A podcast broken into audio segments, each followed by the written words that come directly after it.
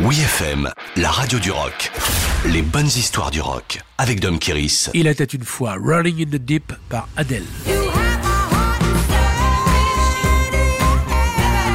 Dans les années 2000, Amy Winehouse a relancé la soul blues teintée de jazz à l'anglaise, mais c'est Adele qui a raflé la mise une décennie plus tard.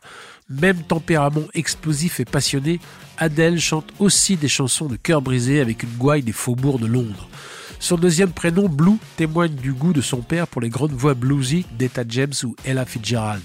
Comme Amy, elle est diplômée de la Brit School, l'école de formation musicale de la soul moderne qui truste les hit parades avec ses copines Jessie G, Kat Nash ou Leona Lewis.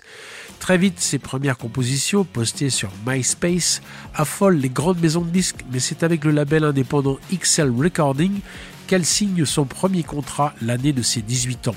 On va ainsi pouvoir suivre son évolution au gré de ses albums anniversaires 19, 21, 25 et le dernier 30.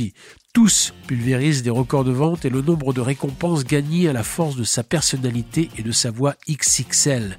Si elle gagne le respect auprès du grand public, Adèle, la superstar du nouveau millénaire, est sentimentalement malheureuse.